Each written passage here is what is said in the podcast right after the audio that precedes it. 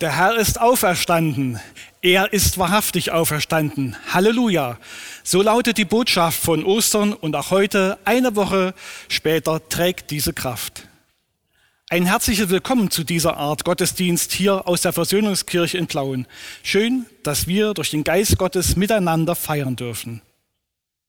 Wir haben Fragen an das Leben, an Gott, an die Zukunft, nach unserer Gesundheit, nach unserem Ergehen, nach der Schöpfung und ihrer Erhaltung.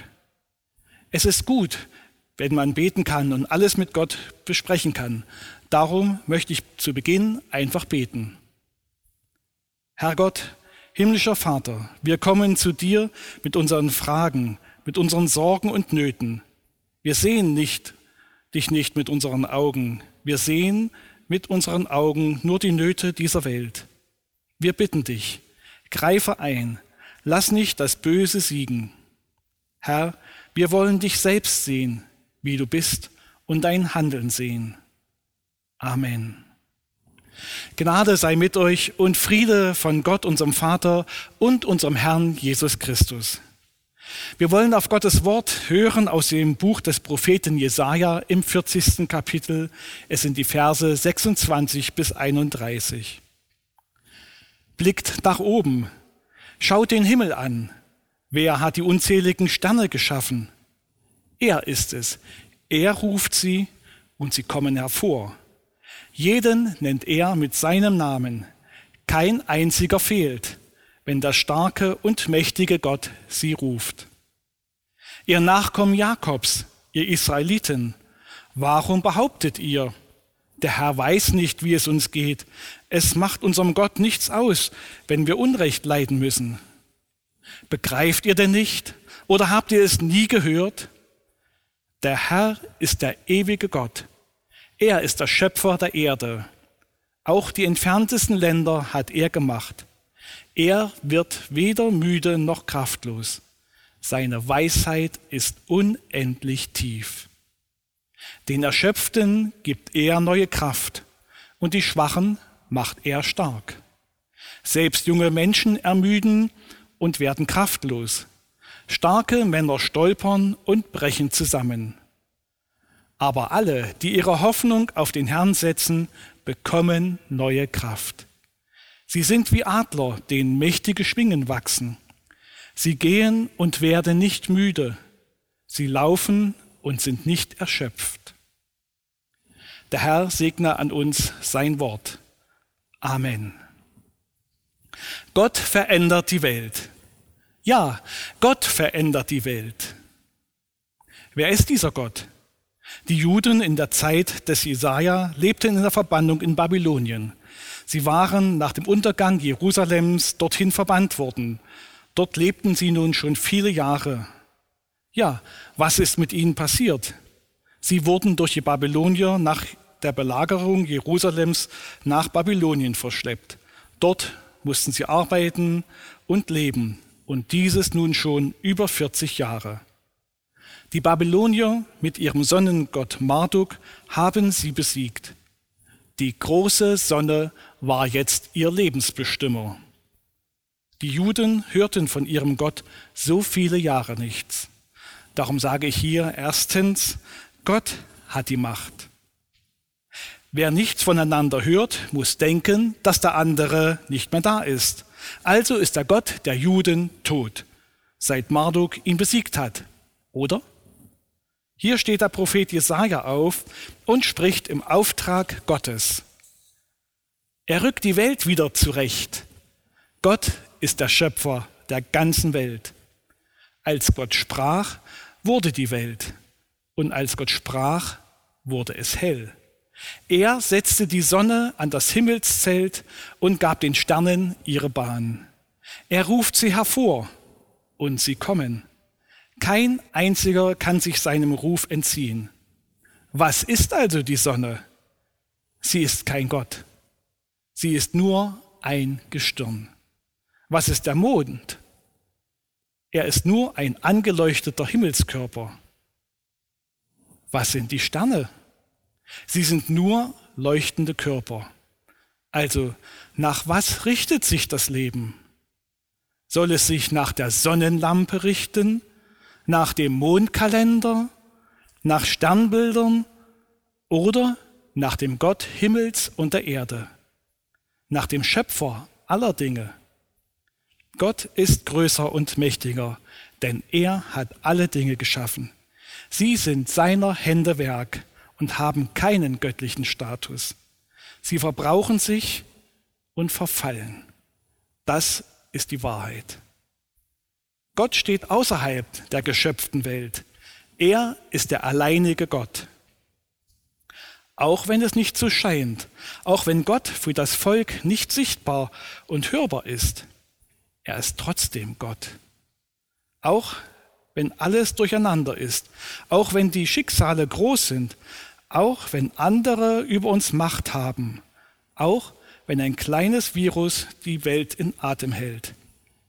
Gott ist der Schöpfer und hat uns geschaffen als ein Gegenüber.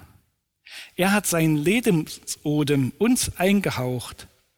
Das hebt uns heraus aus der Vielzahl der geschaffenen Dinge. Wir dürfen in Beziehung zu Gott leben. Du bist sein geliebtes Kind Gottes. Er gab dir das Leben. So wird aus einem einfachen Schöpfungsglauben, einem Wissen, woher man kommt und wie alles entstanden ist, ein Heilsglaube. Ja, hier ist der Glaube an Gott und seine tragende Kraft. Der Prophet Jesaja redet von dem Gott, der die Welt geschaffen hat. Er redet im Auftrag Gottes und nicht im Auftrag von Gestirnen. Gott selbst redet durch ihn, auch wenn er so lange nicht so persönlich zu den Menschen gesprochen hat. War er denn abwesend oder verborgen oder tot? Nein, Gott hat alles mit angesehen. Er hat gesehen, wie Menschen Geschaffenes zu ihren Göttern gemacht haben. Er hat gesehen, wie sie sich vor Dingen niedergeworfen haben und sie angebetet haben. Er hat gesehen, wie Menschen sich als die Größten hielten. Er hat gesehen, wie sie in Ängsten leben und sich mit Waffen auch in Alltagskriegen gegeneinander das Leben nehmen. Gott hat es gesehen. Doch nun steht Gott auf und plötzlich zerfällt die angeblich große Macht. Hier in Babylon kommt ein neuer König. Wir in unserer deutschen Geschichte haben auch nach 40 Jahren einen Zerfall der Macht erlebt. Und heute sollen auch wir erleben, wie die großen populistischen und despotischen Herrscher die Macht verlieren. Selbst ein Virus zerfällt wenn Gott auftritt. Darum zweitens, Gott wird nicht müde. Was heißt das? Ist Gott für dich ein alter Mann, der in seinem Schaukelstuhl sitzt und zu kraftlos geworden ist?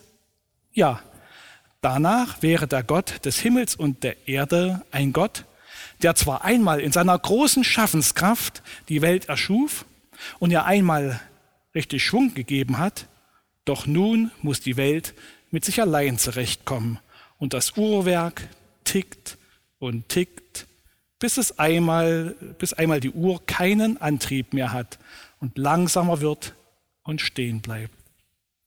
Doch der alte Mann in seinem Schaukelstuhl bekommt es gar nicht mehr mit. Das ist aber eine Beschreibung von menschlichem Leben. Gott ist anders. Er ist nämlich nicht ein Teil der Schöpfung, sondern er ist Gott und er steht außerhalb der Schöpfung. Gott wird nicht müde. Er ist eine lebendige Energie. Oder wie ist Gott für dich? Ist er für dich tot oder gar nicht existent? So ist das Leben. Ich brauche doch keinen Gott, um zu leben. Ich komme gut zurecht und in meinem Lebensmodell wird er gar nicht benötigt. Ich habe eine gute Familie, eine gute Arbeit, Freunde und alles, was ich zum Leben brauche. Das Leben geht glatt hin und einmal, da müssen wir abtreten, wenn wir nutzlos geworden sind. Weg und gut. Außerdem, wo sollte ein Gott sein? Der müsste doch die Krankheit, die Kriege und die Hungersnöte beseitigen. Der müsste Diktaturen beseitigen, Ungerechtigkeiten verhindern, in den Weltlauf mal richtig eingreifen. Sieht er etwa bei Krankheiten, Kriegen und Katastrophen einfach nur zu? Nein, so einen Gott kann es nicht geben. Die Juden hatten ihren Tempel verloren, ihre Heimat verlassen müssen, in der Verbannung leben müssen und schon über 40 Jahre nichts mehr von ihrem Gott gehört. Gott lebt nicht mehr. Doch Gott steht außerhalb der Schöpfung und gibt seine Schöpfungskraft immer wieder hinein. Er hat die Welt einmal gut geschaffen. Manchen hilft es, ein Neugeborenes zu sehen und dabei Gott auf frischer Tat zu ertappen. Gott hatte die Welt gut erschaffen, und weil sie aber durch die Verschuldung der Menschen entartete und sich selbst zerstört, hat er sich neu aufgemacht und Christus Jesus in diese Welt gesandt. Er sollte Gott und Menschen wieder zusammenbringen. Doch auch dieses Angebot Gottes an die Menschheit wurde zerstört und ans Kreuz gebracht. Aber Gottes Versöhnungsmacht lässt sich nicht zerstören, denn Jesus Christus lebt. Gott wird nicht müde. Er steht immer wieder auf. Für die Juden in Babylonien war dieser Gott zu ihrem Retter und sie durften wieder nach Hause und einen neuen Tempel bauen, eine neue Begegnungsstätte von Gott und Mensch. Gott wurde für sie nicht müde. Er wurde für sie erlebbar. Darum sollen auch wir von dieser Kraft Gottes etwas spüren. Darum drittens, Gott macht uns jung. Ja, wie heißt es bei Jesaja? Er gibt den Müden Kraft. Sogar junge Menschen können kraftlos sein. Das ist also keine Frage des Alters, sondern des Lebens. Wer ständig nur unterwegs ist und nur arbeitet, wird kraftlos und zermürbt sich selbst. Das macht dann auch nicht der gute Wunsch wieder wett. Der Herr gebe dir Kraft. Bei solchen Wünschen muss man gut aufpassen, dass Gott nicht benutzt wird, um unser Tun durch seine Kraft legalisieren zu lassen und er hinter uns herrennt, um uns zu helfen. Gott macht uns jung. Das bedeutet, dass er etwas von seiner unerschöpflichen Kraft abgeben will. Das ist für uns dann keine Frage des Alters, sondern eine Frage nach der Beziehung zu Gott. Gott will sich an uns verschenken und uns erquicken. Jesaja benutzt hier ein wunderbares Bild von einem Adler. Ein Adler ist ein mächtiger Vogel. Er hat riesige Schwingen und bewohnt ein hohes Nest. Er kreist majestätisch durch die Lüfte. Junge Adler müssen so lange in ihrem Nest bleiben, bis sie ausreichende Schwingen haben, um zu fliegen. Wollen sie vorher aus dem Nest, überleben sie den Sturz ohne Hilfe der Mutter nicht.